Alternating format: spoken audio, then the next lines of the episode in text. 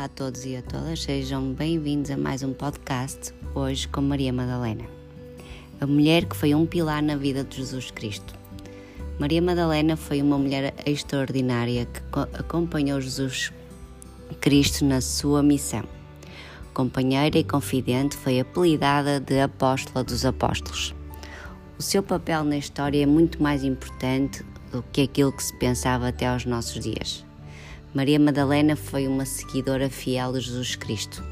O seu nome, Madalena, provavelmente deriva da cidade de Magdala, que ficava perto do Mar da Galileia, onde Maria Madalena viveu durante algum tempo. Testemunha da ressurreição, mulher que esteve à frente do seu tempo.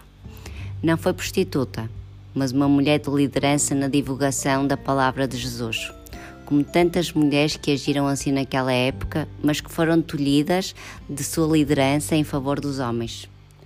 Urge resgatar o seu papel de mulher na construção do, do cristianismo, de inspiração para mulheres e homens do nosso tempo que acreditam na igualdade de género na vida da Igreja e da sociedade.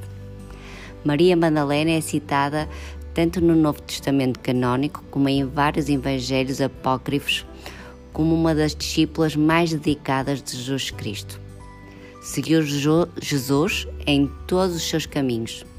De acordo com os evangelhos de Marcos, Mateus e João, Maria Madalena esteve presente durante a crucificação de Jesus e acompanhou o seu sepultamento, junto com Maria de Nazaré e outras mulheres.